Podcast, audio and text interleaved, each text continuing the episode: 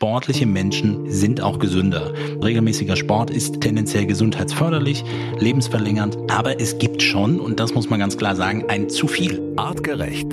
Health Nerds. Mensch einfach erklärt. Leute, über kaum ein Thema gibt es so viele Missverständnisse, so viel gefährliches Halbwissen und ja, man muss es sagen, derart viele Mythen wie beim Thema Sport. Und in dieser Episode unseres Gesundheitspodcasts wollen wir genau darauf mal einen wissenschaftlichen Blick werfen. Was ist Quatsch und was ist wissenschaftlich wirklich validiert? Also wir räumen auf mit den großen Sportmythen. Mythen wie zum Beispiel, kann man durch Sport alleine abnehmen? Lassen sich Problemzonen wirklich wegtrainieren? Ist Krafttraining schlecht für die Gelenke? Ist es ein Problem, auf Asphalt zu joggen? Was bringt es nach dem Sport zu fasten? Brauche ich wirklich Eiweißshakes, um Muskeln aufzubauen? Und so weiter und so weiter. Und ich freue mich, dass wir einen echten Experten dafür hier im Podcast heute haben. Matthias Baum, frisch zurück aus dem Urlaub. Mein Lieber, herzlich willkommen. Hallo Felix, ich freue mich sehr da zu sein. Matthias, äh, gleich mal die Frage, Volley rübergespielt zu dir. Wie viel Sport macht denn der Wissenschaftler Matthias Baum in der Woche? Ja, ich dachte mir jetzt schon, dass sowas in die Richtung kommt. Ähm, aktuell glaube ich zu wenig kann man ja auch mal offen und ehrlich zugeben. Zielrichtung wäre schon, dass ich zwei, drei Einheiten und dann unterschiedliche Themen versuche in der Woche mit einzubauen. Die können unterschiedlich aussehen. Was ich aber definitiv im Moment trotzdem und auch immer hinbekomme, ist so eine gewisse Aktivität über den Tag. Das heißt nicht nur so das tägliche Doing, dass man die Treppen mehr nutzt und so weiter, sondern wirklich kurze, intensive Bewegungseinheiten über den Tag einzubauen. Das nennt sich kurze Sitzunterbrechung und gerade wenn man viel irgendwie vielleicht auch am Computer sitzen muss, ist das eine sehr effektive Waffe gegen Schmerzen in Gelenken, den Stoffwechsel zu verbessern, ähm, sich fitter zu fühlen, energiereicher zu fühlen und das Immun Immunsystem zu regulieren. So, das würde ich auf jeden Fall tun. Und da sehen wir ganz klar, Sport und Bewegung ist und bleibt eine große, große Waffe oder ein Tool, um die Gesundheit wirklich gut in den Griff zu bekommen. So, und das ist im Grunde schon der Schlüssel. Und damit erklärt sich auch ähm, äh, die Frage, ist das hier eine Folge nur für Top-Sportler, für Leute, die wirklich vier, fünf Mal die Woche intensiv Sport machen? Nein. Ist es auch? Ja, also auch für euch werden wir mit Sicherheit hier einiges an Sportfachwissen äh, dabei haben. Aber es ist im Grunde eine Folge, die sich an jedermann richtet, also auch an Leute wie mich, äh, die eher selten, leider viel zu selten, äh, wirklich Sport machen. Matthias, ähm, äh, bevor wir in die einzelnen Mythen und Fragen reingehen, generell, wie schätzt du das ein? Warum ist es gerade im Sport so, dass es so viele Mythen gibt, dass es so viel gefährliches Halbwissen gibt und dass, ja, jeder kennt das auch, der mal irgendwie im Fitnessstudio bei Trainer A war und dann drei Jahre später mal mit jemand ganz anderem gesprochen hat, der auch viel Sport macht. Da sind die Meinungen teilweise so konträr, so unterschiedlich. Wie kommt das? Naja, ich glaube, das ist ähnlich wie bei Ernährung auch. Ähm, Bewegung und Sport gehört nun mal zum Menschen mit dazu. Das heißt, wir sind damit konfrontiert ein Leben lang. Und ich glaube, es gibt so zwei große Parteien. So die einen, die vielleicht uns vermitteln wollen, okay, man muss nur ganz wenig machen, dann wird schon alles gut. Und die anderen, die sagen, okay, du musst richtig viel Sport treiben. So, das ist wahrscheinlich das eine. Und das andere, was du gerade angesprochen hast, das fundierte, auch die Trainingsplanung, die Trainingswissenschaft wirklich mit zu berücksichtigen. Daher kommen natürlich viele Elemente auch, wo eine individuelle Erfahrung mitgenommen wird. Das bedeutet, dass ein Trainer vielleicht auch den Empfehlungen ein bisschen abweicht und sagt, also ich mache das so oder man kennt es vielleicht auch von Freunden, die gar nicht Trainer sind oder Freundinnen, die sagen, ich mache das so und so. Also bestes Beispiel, Arnold Schwarzenegger hat definitiv auch ganz neue Trainingsmaßstäbe gesetzt und bewahrheiten sich dann nicht in allen Fällen so, dass sie genau so umgesetzt werden müssen. Und ähm, von daher bleibt es sicherlich dabei für den, für den Leistungssport. Und jetzt lass uns das mal definieren, was das bedeutet. Ich habe ein konkretes Ziel, auf das ich hinarbeite. Das kann ein Wettkampf sein, um eine bestimmte Leistung in einer bestimmten Disziplin, Sportart immer besser umsetzen zu können und besser als andere. Und wenn ich es kompetitiv betrachte, dann auch besser. Das ist grundsätzlich erstmal Leistungssport. Das ist noch nicht Profisport und ähm, definiert sich dann tendenziell auch um die Stundenanzahl pro Woche, die ich mich damit beschäftige. So, So kurzum, es gibt natürlich verschiedene Bereiche und das ist nämlich der letzte Punkt, glaube ich, der mit dazugehört aus dem Profisport. Man orientiert sich daran. Viele Meinungen, viele Ideen, viele wissenschaftliche Untersuchungen. Ich weiß nicht, ob wir alles aufklären können, aber ich, wir versuchen mal einige gute Ansätze, glaube ich, zu den Punkten zu geben, die du schon angesprochen hast. Super, du hast gerade Arnold Schwarzenegger kurz genannt. Hast du die Doku über ihn gesehen bei Netflix? Ja, auf jeden Fall. Ich habe die natürlich gesehen. Super, also Klar. wer es nicht gemacht hat, äh, es ist auch für Nicht-Sportfreaks, es ist äh, äh sehr unterhaltsam dreiteilige Doku und ein Drittel geht über seine erste berufliche Phase als ähm, Bodybuilder. Ja. ja. ist schon spannend, also äh, äh aber das nur am Rande ähm, kann, kann ich auch äh, tatsächlich sehr empfehlen. Ähm, es, es gibt auch viele Momente, wo man wirklich lachen oder schmunzeln kann, mhm. äh, sehr unterhaltsam. Okay, Matthias, jetzt äh, lass uns mal direkt rein äh, starten. Bevor mhm. wir hier über die ernsthaften Mythen äh, sprechen, ähm, weiß ich, als wir äh, vorab über dieses Thema hier gesprochen haben, da hast du gleich gesagt, Sport ist Mord. Lass uns mal direkt über dieses Sprichwort ja. sprechen. Ist es wirklich so? Nein, natürlich nicht. Das dachte ich so ein bisschen auch als Aufhänger zu nehmen, weil ähm, letztendlich ist das ein Spruch, der wahrscheinlich häufiger verwendet wird, ähm, um, um zu bewahrheiten. Ja, siehst du, da hast du den Profiathleten gesehen, der plötzlich auf dem Spielfeld einen Herzinfarkt gehabt hat äh, und oder des plötzlichen Herztodes verstorben ist oder irgendeine Verletzung, die man sich zugezogen hat, dann ist es mehr ein Spruch, der dazu kommt. Ganz basal können wir schon sagen, mehr und ausreichende Bewegung, sportliche Menschen sind auch gesünder. Und das bezieht sich auf unterschiedliche Ebenen. Das bezieht sich äh, auf das, wo man immer wahrscheinlich so als erstes drauf schaut und unter Umständen Körperkonstitution, Muskelmasse, Knochendichte, äh, Fettmasse. Und ja, ich weiß für alle die, die jetzt sportartspezifisch denken, sagen, ja, das heißt ja erstmal noch nichts, man muss nochmal genauer gucken, aber ich rede jetzt mehr so im, im Breitensport. Regelmäßiger Sport, nicht nur bewegen, sondern regelmäßiger Sport ist tendenziell gesundheitsförderlich, lebensverlängernd, haben wir ja auch schon drüber gesprochen, gerade wenn wir im Bereich des Ausdauersports uns das anschauen. Aber es gibt schon, und das muss man ganz klar sagen, ein zu viel. Und es gibt ein eine Thematik, die sehr präsent ist im Leistungssport und gerade auch im Profisport. Und das ist dann gerne Übertraining und ein erhöhtes Verletzungsrisiko. Das kann sportartbedingt sein oder wirklich, weil man eher anfällig ist. Ich erinnere an Fußballspieler, die immer und immer wieder an den gleichen Stellen Verletzungen bekommen und scheinbar das Gewebe nicht in der Lage ist, äh, optimal zu regenerieren. Und das ist ein ganz entscheidender Punkt.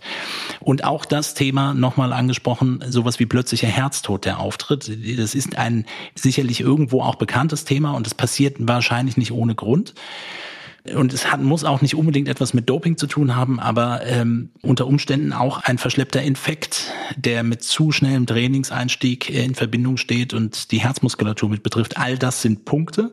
Und dann könnte man wirklich sagen, Sport ist jetzt in Anführungsstrichen Mord, beziehungsweise ich glaube, der Spruch ist mehr auch so dieses, ja, siehst du, Sport ist Mord, habe ich dir doch gesagt, dass du dir beim Fußballspielen äh, mal einen Kreuzbandriss zuziehst. Mhm. Okay.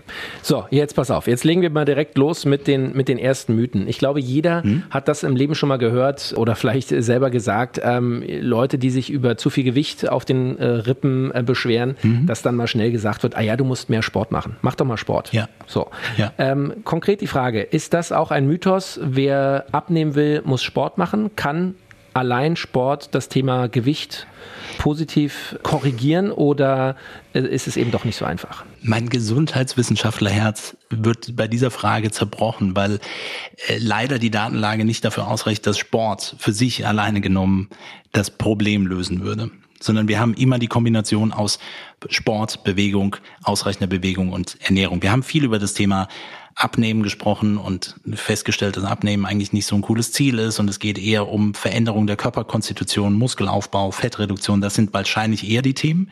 Und ja, wenn man rein die Gewichtszahl jetzt wieder nimmt, es gibt Untersuchungen, die schon zeigen, okay, eine gewisse Verringerung des Gewichtes ist möglich. Aber wir reden natürlich über das Langanhaltende und wir ne-, reden schon auch über die Kalorien, die aufgenommen werden und auch wieder verbraucht werden. Und natürlich kann ich einen Einfluss darauf nehmen. Und wir sehen auch auf die lange Distanz, dass es schon sinnvoll ist, nicht nur Ernährung alleine umzustellen. Aber es gibt auch eben vergleichende Untersuchungen in Richtung Ernährung, Ernährung und Bewegung und Bewegung alleine. Und wir sehen halt eher die Effekte in Ernährungsthemen und ähm, äh, Ernährungsbewegungskombinationsthemen. Bedeutet alleine ist es vielleicht ein bisschen schwierig, ähm, was nicht bedeuten soll, die Leute davon abzuhalten, weil Sport und muskuläre Aktivität, und darum geht es eigentlich, die größte Drüse in unserem Körper ist die Muskulatur, die extrem viele Botenstoffe produziert, das Immunsystem regulieren kann, enormen Einfluss auf den gesamten Stoffwechsel nehmen kann. Das sollte unbedingt gefördert werden. Von daher möchte ich niemanden davon abhalten, aber alleine so eher nicht. Okay. Der nächste Mythos hängt eigentlich damit zusammen. Ähm, man hört das auch immer wieder, ähm, auch Frauen, äh, glaube ich, sind da ähm, sehr häufig mit äh, so einer Aussage unterwegs. Um Gottes Willen bloß nicht zu viel Muskeln äh, trainieren, nicht, nicht äh, Muskelaufbau, ähm, äh, da nehme ich nur Gewicht zu. Muskeln ähm, äh, sind schwerer ja. als Fett, da werde ich, ja. da nehme ich Gewicht zu. Was ja. kannst du dazu sagen? also nur äh, klugscheiße, aber ich darf das sein. Muskeln sind natürlich nicht schwerer als Fett, sondern aufgrund der Dichte sieht Fett, ein Kilogramm Fett natürlich im Volumen größer aus als ein Kilogramm mageres Fleisch. Und diesen Mythos würde ich total gerne in, in den 90ern lassen. Ich glaube, da gehört er ungefähr hin. Nee, ich möchte kein Krafttraining machen, äh, weil ich brauche nicht so eine breite Schulter. Und das ist auch die Assoziation eine Langhantel zu sehen, ein Gewicht, ein Gerät zu sehen, wie auch immer, ist assoziiert damit, dass man sofort sehr aufgepumpt ist. Es ist deutlich komplexer und ich brauche den passenden trainingswirksamen Reiz, das heißt die passende Wiederholungszahl, um Muskeln wirklich so aufzubauen. Fakt ist, bitte sehr gerne Krafttraining-Elemente mit in, in, in den sportlichen Alltag mit einzubauen. Und äh, nein, es wird am Ende des Tages nicht passieren, dass jemand ganz klar definiert ist und und und ein ähm, 46er äh, Bizeps haben wird. Das wird so nicht direkt passieren. Da müsste einiges, auch genetische Komponenten, gerade auch bei Frauen noch mal ein bisschen anders sein, die tendenziell im Muskelaufbau nicht so hohe Wachstumsaktivitäten aufweisen. Das gilt nicht für alle, aber ähm, nein, würde ich auf äh, keinen Fall unterschreiben. Lassen wir in den 90ern. Gut. Daran anschließend äh, gleich die Frage, lassen sich Problemzonen wirklich wegtrainieren? Ja, das, das ist auch etwas, was, was man auch auf Marketingkampagnen äh, von Fitnessstudios immer wieder mal liest und sieht. Hier trainier dein Bauchfett weg, äh, trainier äh, Bauchbeine Po. Bauchbeine Po, ja, hier trainier die, die Oberschenkel dünner, ähm, so, ja. Also äh, das ist natürlich, sagen wir mal, die, die Sehnsucht, äh, die wir normal Menschen haben, ja, dass, dass man mit, mit einfachen Übungen, mit wenig Zeitaufwand irgendwie seine Problemzonen und Zöhnchen in mhm. den Griff bekommt. Aber geht mhm. das wirklich so einfach? Kann ich wirklich Bauch, Beine, Po machen und dann läuft das? Nein, es funktioniert definitiv nicht.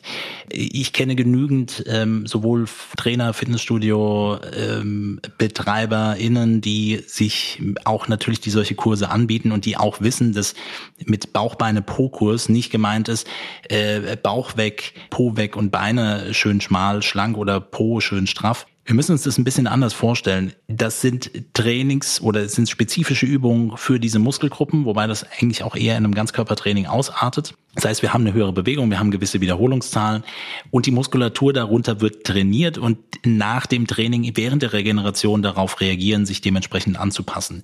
Das, was ja eher für viele störend ist und darauf müssen wir jetzt eigentlich mal zurück. Also die Übungen sind top und es wird auch Bauch, Beine und Po gut trainiert und Muskulatur wird auch aufgebaut. Aber das Gewebe selbst, und das sehen wir letztendlich, nämlich das Fettgewebe, was oben drüber liegt, das, wo sich dann die meisten Leute drüber beschweren, das ist das, was nicht sofort losgelöst wird. Das heißt auch nicht, wir müssen ein spezifisches Anti-Fett-Training machen, sondern wir müssen über Ernährung und Bewegungskomponenten gepaart mit, Achtung, ganz wichtig, stressregulativen äh, Mechanismen arbeiten, um an diese Problemzonen systemisch rangehen zu können. Das heißt, rein über das Training wird es nicht erzeugen. Alle, die sich über Winkearme beschweren, es ist subkutanes Fettgewebe, das eingelagert ist. Das hat auch nicht nur etwas mit nicht mehr straffer Haut zu tun. Im Laufe des Alters auch eine normale Entwicklung, aber es geht eher darum, den Stoffwechsel zu mobilisieren, das heißt besser Fett verbrennen zu können, besser auf Energiereserven zurückzugreifen, gerne zu trainieren auf jeden Fall, aber es löst es niemals alleine. Und eine Problemzone alleine zu trainieren, funktioniert so nicht, wie sich das viele vorstellen. So, also Leute, der nächste Mythos ist hier entzaubert. Ähm, ich mache direkt weiter, Matthias. Ist Krafttraining wirklich schlecht für die Gelenke? Auch das ist ein Thema, was man immer wieder äh, äh hört, ja. ja. wo auch, äh, ja, auch äh, große Sportler und so weiter äh, warnen oder Sportmediziner warnen und sagen, um Gottes Willen, wenn du hier irgendwie 150 äh, Kilo auf der Langhantel drückst, da ja, machst du dir die, also, die Ellenbogen kaputt. Ist das so? Da muss ich gleich rein, ich will dich gar nicht ausreden lassen. Nein, auf gar keinen Fall. Krafttraining ist super gut. Nein, es gibt keinen, auch keinen wirklich nennenswerten, also mir nicht bekannten. Jetzt kann man natürlich, vielleicht belehrt mich irgendjemand aus der Community nochmal oder findet noch irgendetwas anderes. Es gibt aber keine nennenswerte Untersuchung, die wirklich eine erhöhte Gelenksdegeneration zeigt. Bestes Beispiel, jetzt gehen wir in den Leistungs- und Profisport, nämlich die, die Vorstellung, ja klar, da taucht das doch eher noch mit auf. Bedeutet irgendwie, wir schauen doch mal bei Maximalkraftsportlern, Gewichthebern, ne? die reißen Stoßen machen, ob die nicht doch deutlich mehr Knieprobleme, Hüftprobleme, äh, Schulterprobleme haben. Und es zeigt sich, nein, haben sie nicht. Auch diese degenerativen Veränderungen der Gelenke, die im Nachgang des Profisports gerne dann auf die aktive sportliche Zeit zurückgeführt werden. Ja, da gibt es teilweise während der sportlichen Karriere Verletzungen und Verletzungsmuster. Das mag sein. Es ist aber häufig eher für die Leistungssportler und Profisportler auch danach ein nicht adäquates Abtrainieren und sich danach nicht mehr ausreichend bewegen. Und wir gehen weiter in ein aktives Immunsystem, Gewichtszunahme und dann degenerieren eben auch Gelenke. Das ist dann nicht nur die Sportart. Kurzum, gut eingestelltes Krafttraining. Ich empfehle ja immer, wenn es einem möglich ist, auch mit Personal Trainern zu arbeiten, die einen gut anleiten, die einem etwas zeigen oder guten Trainern auch im, im Fitnessstudio das Ganze mit gemeinsam durchzugehen. Weil hier sehe ich das einzige, die einzige Gefahr darin, weil ich möchte, also es gibt keine Untersuchung dazu, die eine klare Verbindung trifft zwischen, wenn ich Krafttraining mache, gehen meine Gelenke kaputt. Aber was schon sein kann, ist, dass Menschen, die sich nicht gut mit diesen Übungen beispielsweise auskennen und sich aber dafür entscheiden, Krafttraining zu machen, wie gesagt, mit freien Geräten, langen Hanteln oder irgendwelche Geräte, äh, dazu neigen, dieses Thema Belastung und Belastbarkeit nicht abzudecken. Und das kann dann schon sein. Das heißt, ich fange an zu trainieren und habe das Gefühl, so, ne, ich habe mir mein, in meinem Fitnessstudio meinen Trainingsplan machen lassen und merke so, oh, das funktioniert richtig gut. Und so nach zwei Wochen ist eigentlich meistens der Punkt, wo man merkt, ey, die Übungen gehen viel leichter. Ich merke auch schon, ich habe richtig Muskulatur aufgebaut. Nein, hat man nicht, weil der trainingswirksame Reiz braucht sechs Wochen, bis Muskulatur anfängt zu wachsen. Die ersten zwei Wochen sind koordinative Effekte. Was dann aber viele machen ist, okay, ich erhöhe mal das Gewicht. Nicht in der passenden Anpassung zu hoch und ja, dann könnte schon eine Verletzung passieren. Oder ich habe früher mal trainiert, gehe jetzt wieder zurück in mein Fitnessstudio und fange jetzt an zu trainieren und so, ja, ich weiß dann noch ungefähr, was ich an Gewicht genommen habe, trainiert damit und dann gibt's gerne noch nicht mal sofort Gelenk, aber gerne so Sehnenansatzprobleme, äh, weil die Belastung zu hoch ist. Ist mir in jungen Jahren auch mal passiert. Und von daher, ähm, kurzum, ist es eher ein Gelenk, regeneratives Training, was mit dazugehört, nur wenn eben die Belastung so hoch ist, dass es mit der Belastbarkeit nicht zusammengeht. Super. So, also auch hier eine ganz klare Meinung. Und ähm, nach dem Training äh, ist es ja so, oder nach dem Krafttraining, dass viele direkt im Fitnessstudio an die Sportsbar springen und sich mhm. einen Eiweißshake reindonnern. Mhm. Ähm, ich habe das früher auch ganz gerne gemacht, vor allem was lecker geschmeckt hat nach Schokolade oder Banane. Brauche ich Hast das? du vorher auch trainiert? Ja, mehr oder weniger.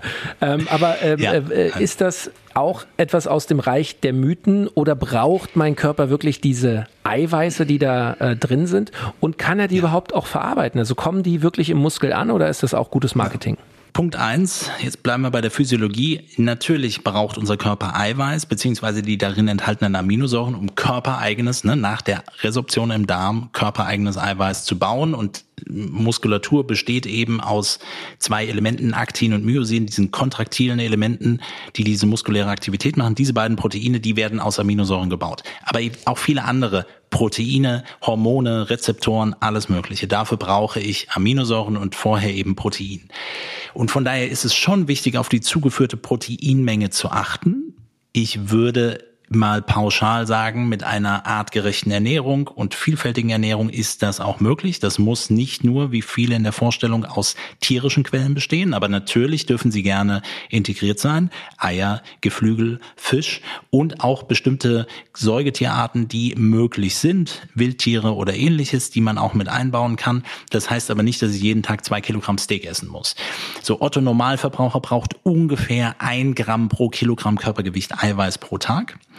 Bei höheren Belastungen, und darum geht es dann eigentlich im Krafttraining, vielleicht auch im Hypertrophiesport, also dann, wenn es wirklich um Querschnitt eines Muskels vergrößern geht, also eher dieses Pumpende im, im weitesten Sinne, dass man im Nachgang die Eiweißmenge auch direkt äh, zuführen möchte und erhöhen möchte. Das hat zwei Gründe. Einmal Regeneration einzuleiten und der andere wichtige Punkt ist, bestimmte Aminosäuren, die darin enthalten sind, die nochmal wachstumsfördernder sind. So, und jetzt hast du genau richtig gesagt, macht es Sinn für, äh, mit Verlaub Felix, ich habe nur so ein bisschen vor mich hin trainiert und ihr gebt mir jetzt einen Eiweißshake, der natürlich auch eine gewisse Kalorienmenge hat, dann bin ich zwar gut mit Eiweiß versorgt, aber ähm, wenn der trainingswirksame Reiz, nämlich die Muskelarbeit vorher nicht stattgefunden hat, dann wird mir das nicht viel bringen und tendenziell eine weitere Mahlzeit sein. Wenn ich hochbelastet trainiert habe, ist mein Stresssystem auch hochgefahren und unter Umständen bin ich eingeschränkt, direkt im Nachgang das Eiweiß gut zu verdauen. Das ist häufig ein Thema, was man dann aus Fitnessstudio-Umkleiden kennt, dass es dann eher mal so schwefelige, äh, wie faule Eier riechende ähm, Gerüche gibt das spricht dann eher dafür, dass Protein nicht gut verstoffwechselt worden ist und sich dementsprechend in der Umkleide verteilt. Das kann man umgehen oder ergänzen, indem man zwei Varianten finde ich immer hilfreich. Entweder, wenn ich wirklich sage, ich will direkt nach dem Sport etwas essen in den ersten 30 Minuten, dann kann ich entweder eine Mahlzeit nehmen, die noch nicht so proteinreich ist. Ich kann eine Kohlenhydratquelle mit etwas Eiweiß kombinieren. Die Kombination erhöht dann beispielsweise die Protein- oder Aminosäurenaufnahme. Ich kann mich für einen Shake entscheiden. Da würde ich dann aber auf jeden Fall Verdauungsenzyme zu empfehlen, um die Aufspaltung wirklich mit zu gewährleisten. Oder, und da sprechen wir ja auch ganz viel drüber, die direkte Verwendung im Nachgang direkt von freien Aminosäuren, weil die müssen nicht erst verdaut werden.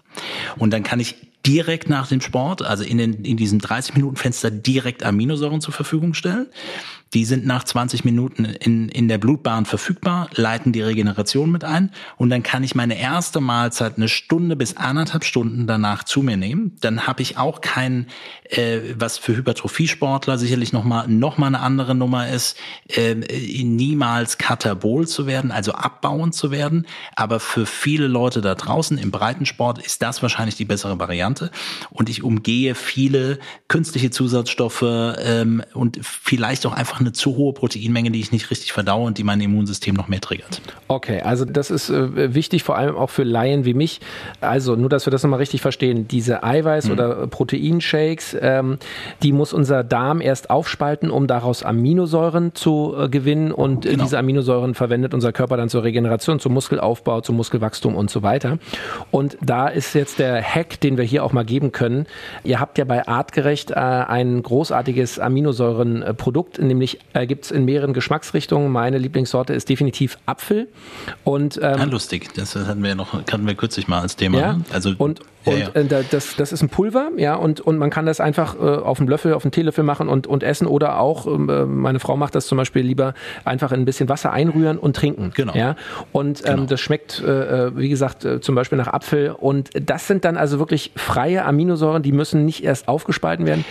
Die können teilweise schon über die Mundschleimhaut resorbieren. Also die Flüssigkeit passiert dann ungefähr innerhalb von, von ja, 15, 20 Minuten den Magen. Und das ist übrigens auch genau das Problem, was bei einem, bei einem Eiweißshake entsteht. Hier unterlasse ich den Kauprozess, der extrem wichtig ist bei der Eiweißverdauung auch, um das erstmal zu zerkleinern, den Magen-Darm-Trakt darauf vorzubereiten. Durch nach der Belastung, das hatte ich eben kurz angerissen, durch das hochgefahrene Stresssystem sind meine Verdauungssäfte noch nicht so stark in der Ausschüttung. Das heißt, ich spalte es unter Umständen nicht richtig auf und im Umkehrschluss bedeutet es, es verweilt zu lange im Darm und es steht mir dann überhaupt nicht zur Verfügung. Okay. Und sag mal nur ein ganz schneller Abstecher noch, damit wir an dieses mhm. Thema einen Haken machen können. Es äh, gibt ja auch diese Eiweißriegel. Ja, mittlerweile an ja. jeder Tankstelle, in jedem Supermarkt, überall lachen die mich an. Eiweißriegel, mindestens 40 Gramm, mindestens 60 Gramm ja. Eiweiß. Was äh, hat es damit auf sich? Also das Loblied, was ich gerade auf die Proteine singe, das bin ich hier ganz offen und ehrlich, beziehungsweise beziehungsweise eigentlich noch mehr auf Aminosäuren, weil um die Bausteine geht es letztendlich, ist etwas, was marketingseitig gut aufgegriffen ist. Das heißt, ich verkaufe dir ein High-Protein Produkt, das kann ein Joghurt sein, das kann irgendetwas sein, weil vielleicht etwas hinzugemischt ist, aber man beacht, sollte beachten, dass unter Umständen auch eine Fettmenge relativ hoch ist und eine Kohlenhydratquelle. Es geht um die Verhältnisse und also es ist höher als vielleicht in anderen Regeln. Ich kann es nicht für jeden Riegel jetzt ähm, beschreiben. 40 bis 60 Gramm pro Riegel äh, halte ich für relativ hochgegriffen, je nachdem wie groß der Riegel ist. Ich meine, wenn der natürlich 400 Gramm wiegt, dann ne, ähm, wäre es noch mal etwas anderes. Wenn er 100 Gramm wiegt, wäre es schon relativ viel. Auch das kann man auch drüber nachdenken, dann hätte ich zumindest den, den Kauprozess mit dabei, ist aber auch viel Spielerei.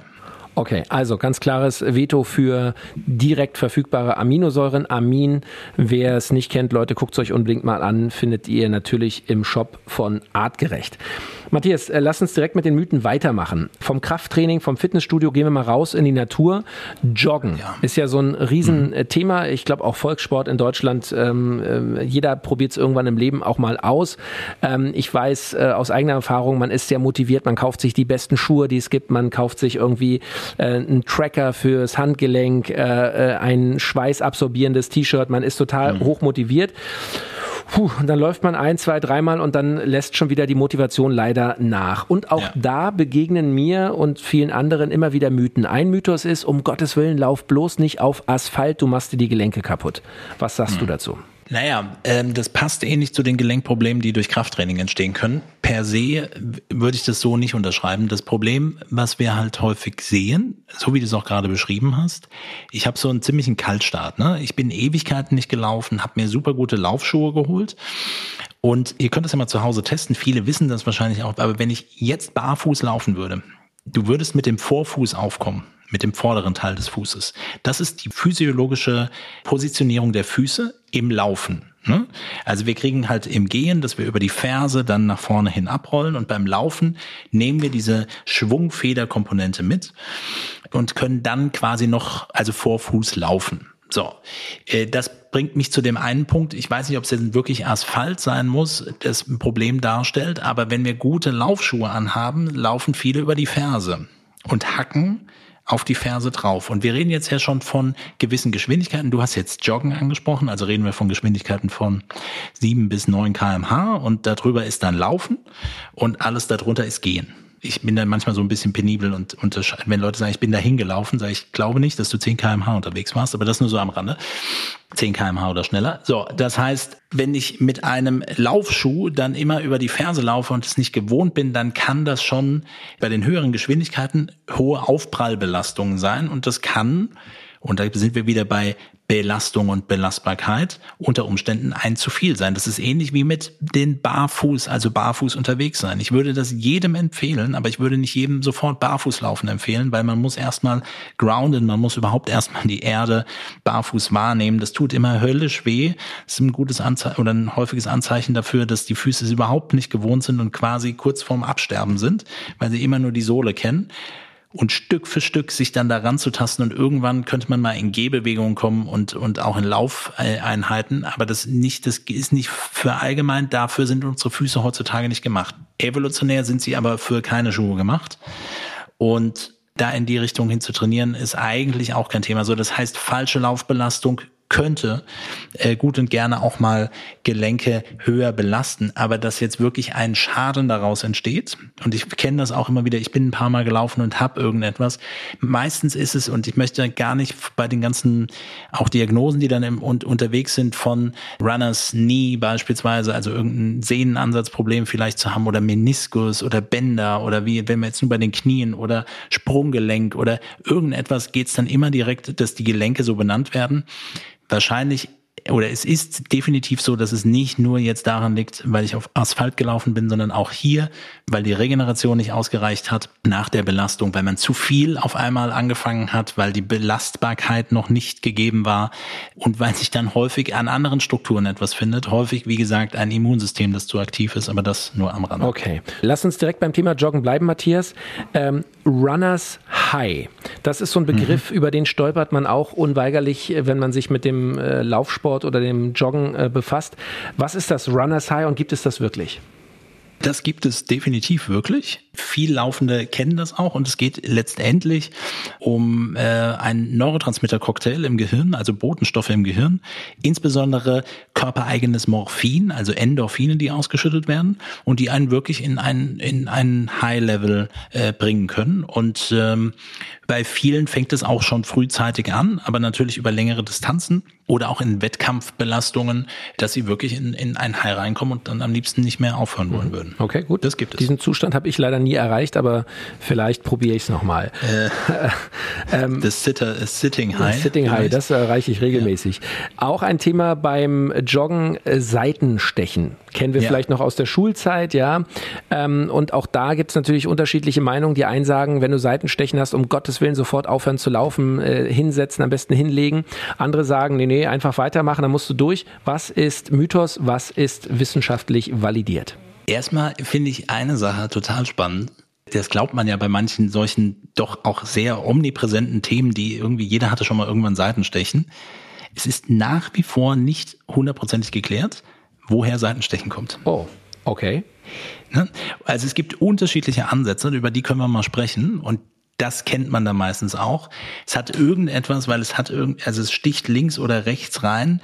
Und wenn man sich jetzt so, wir haben jetzt leider keinen Bildpodcast, aber wenn man sich das anatomisch vorstellt, wenn man einmal quer so vom Brustkorb unter den Rippen quer rüberzieht, da ist, ist das sogenannte Zwerchfell. Und das Zwerchfell ist äh, das so oder auch Diaphragma genannt, ist eigentlich ein Muskel und ist der Hauptatemmuskel. Wenn man einatmet, spannt der Muskel sich zusammen und dadurch wird die Lunge geweitet und Luft kommt rein. Und hier liegt unter Umständen eine Möglichkeit, nämlich so eine Art Schmerzübertragung oder auch Kompression durch fehlerhafte Atmung, die quasi mitdiskutiert wird. Der Punkt, wenn es dann auftritt, kennt man meistens nicht anders vielleicht drückt man sich noch so ein bisschen in die Seite rein und man wird wahrscheinlich anhalten müssen, um wieder entspannter zu atmen und zur Ruhe zu kommen.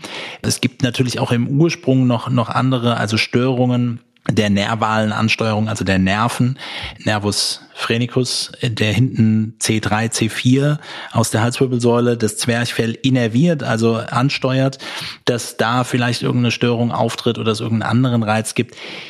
Ähm, in den seltensten Fällen ist es ja so, dass man Seitenstechen aus der Ruhe herausbekommt, wobei ich auch nicht sagen möchte, dass das gar nicht auftreten kann. Dann hat es vielleicht nochmal eine andere Kompressionskomponente mit dabei. Kurzum, wenn, und das war ja so ein bisschen der Ursprung auch, wenn dann Seitenstechen auftritt, Pause zu machen, entspannt zu atmen, auch ein bisschen zu äh, den Oberkörper zu erweitern, vielleicht ein bisschen über Rotation zu arbeiten und es geht ja dann meistens sehr schnell wieder besser. Das heißt, ähm, nur noch mal ganz klar, was würdest du empfehlen, jemand, der joggt und Seitenstechen hat? Weitermachen, langsamer machen, komplett aufhören? Erstmal wahrscheinlich stoppen. Jetzt kann man natürlich sagen, ja, beim Ausdauertraining geht es darum, länger anhalten zu laufen, aber es hat wahrscheinlich schon, wenn es so eine Fehlatmung ist, schon fehlerhaft begonnen. Also zu schnell gestartet, zu kurzatmig gewesen, äh, Muskulatur, die angespannt ist. So von daher würde ich schon stoppen, bis der Schmerz weg ist, weil es ja schon auch unangenehm ist. Und dann ähm, kann man gerne weiter machen. Super. Matthias, wir können natürlich hier unmöglich alle Sportmythen klären. Da können wir wahrscheinlich 100 Folgen machen, aber wir wollen mal so in alle Richtungen so ein bisschen gucken, um zumindest mhm. äh, ähm, ja mal so ein Gefühl zu geben, was es denn alles so gibt. Lass uns mal über äh, so extremere Sportarten sprechen. Also ich habe mir hier zum Beispiel aufgeschrieben Boxen oder so äh, MMA, so Käfigkämpfe. Ist das noch Sport? Ist Boxen per se auch ein Sport, wo du sagst, ja, das kann auch ein, auch ein Laie gut machen, das, das ist ein sehr ganzheitliches Training oder würdest du sagen, nee, äh, das äh, sollte man besser lassen? Also ich gehe so ein bisschen über die Definition. Sport definiert sich, dass man eben körperliche Aktivitätskomponenten hat und man das kompetitiv austragen kann. Von daher ist Boxen auf jeden Fall natürlich zum einen ein Sport. Cage Fighting-Varianten, ähm, irgendetwas in die Richtung würde ich pauschal nicht jedem empfehlen, aber wir haben ja auch schon mal mit Björn Schulz zu dem Thema Boxen auch gesprochen, wie er es quasi auch mit einsetzt. Ja, super gut, tolles Ganzkörpertraining. Es hat eine kardiovaskuläre, also Herz-Kreislauf-Komponente mit dabei, es hat koordinative Komponenten mit dabei. Es ist immer steigerungsfähig und ja, am Ende könnte man auch was Kompetitives draus machen, dass man dann wirklich auch boxt. Und das kann man machen. Thema mögliche Traumata, die entstehen können, muss man natürlich mit berücksichtigen. Aber das ist bei jedem Sport und auch natürlich sowohl im Profisport als auch im Leistungssport, den man dann quasi betreibt, äh, selbst wenn man nicht Profi werden möchte, dass äh, sowohl durch die Sportart ein Verletzungsrisiko bestehen kann oder dass auf jeden Fall auch durch die Sportart selbst ein, ein Verletzungsrisiko bestehen kann mit, mit Folgen auch, auch für spätere Zeiten. Aber klar kann man sowas auf jeden Fall mit einbauen. Und ähm, wichtig ist immer, und das ist bei Sport unfassbar wichtig, wer, Joggen ist so ein schönes Beispiel, jeder hat es mal probiert, die wenigsten lieben es wirklich. Sport muss Spaß machen. Wenn Sport oder die Bewegung keinen Spaß macht, dann äh, wird sie sich unter Umständen neurophysiologisch fast noch negativer auswirken. Und ähm, Erfolg wird sich quasi wahrscheinlich sowieso nicht einstellen, aber man sollte sich wirklich etwas suchen, was einem Spaß bereitet. Matthias, abschließend noch ein kleiner Schwenk äh, zum Thema, wer sollte auf Sport verzichten. Da gibt es natürlich eine Gruppe von Menschen, die das immer wieder gesagt bekommt von vielen Seiten, Schwangere. Ja, um Gottes Willen, du bist schwanger, ähm, äh, wie kannst du da noch Sport machen? Was sagst du aus wissenschaftlicher Sicht dazu? Ganz klar, Schwangerschaft ist keine Krankheit und Sport ist super wichtig. Und gerade für das erste und zweite Trimester auf jeden Fall auch, ich glaube, von allen gynäkologischen Empfehlungsleitlinien meines Wissens auch freigegeben. Es gibt super spannende Untersuchungen aus dem Bereich, wie sich die mütterliche Bewegung auf Embryo und Fötus auswirkt. Unter anderem regelmäßige sportliche Aktivität während der Schwangerschaft erhöht die kortikale Dicke, also die Anzahl an Neuronen, was sich letztlich auch auf Themen wie Intelligenz im späteren Leben mit auswirken kann. Es wirkt sich unter Umständen auf das Bewegungsverhalten im späteren Leben äh, aus. Das heißt, wenn Mama in der Schwangerschaft Sport macht und regelmäßig Sport getrieben hat, dann äh, spricht es eher für Kinder, die auch eher bewegungs- und sportlich affin sein werden.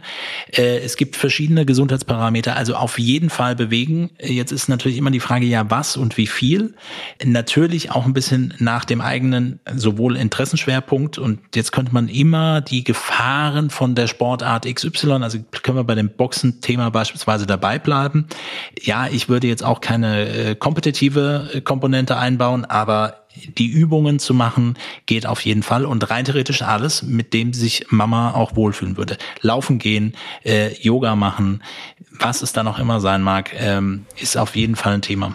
Also ich fasse nochmal zusammen. Es gibt viele Mythen, es gibt viel gefährliches Halbwissen über Sport, das ist uns allen klar. Wir alle sind dennoch gut beraten, wenn wir uns generell dem Thema Sport gegenüber positiv einstellen und versuchen, Sport und Bewegung in unseren Alltag zu integrieren, sei es durch Sitzunterbrechungen, sei es durch leichte Übungen, sei es durch ein fünfminütiges Workout, was man vielleicht morgens vor der Arbeit macht oder äh, gemeinsam mit Freunden oder mit der Familie in der Gruppe Sport machen. Es muss nicht der Leistungssport sein, es muss nicht das äh, maximale Krafttraining sein, aber eben etwas zu machen, sich zu bewegen, den Körper geschmeidig zu halten, das ist es, was wir alle am Ende brauchen und was uns gut tut. Matthias, du musst mir eins versprechen, wir machen definitiv eine zweite Folge und werden weitere Sportmythen aufdecken und nächste und, Woche in der Sprechstunde. Ja, und verweisen gerne darauf, wenn euch Dinge auffallen, äh, Mythen, die ihr noch habt oder Themen, die ihr dazu habt, äh, gerne schicken. Ja. Gerne per Sprachnachricht. Ja, schickt uns per Instagram Direct Message eine Sprachnachricht, das funktioniert äh, kinderleicht oder schreibt uns eine E-Mail über artgerecht.com. Welche Sportmythen wollt ihr gerne noch wissenschaftlich entzaubert wissen? Wo habt ihr vielleicht äh, auch etwas gehört, was euch äh, verwundert oder wo habt ihr eigene Erfahrungen gemacht? Wir sind sehr gespannt. Heute in einer Woche die Health Nerds Sprechstunde. Matthias wird eure Fragen beantworten. Ich bin Felix Möse, sag herzlichen Dank und wir hören uns alle nächste Woche Donnerstag mit einer neuen Folge der Health Nerds. Artgerecht. Health Nerds. Mensch einfach erklärt. Ein All Ears on You Original Podcast.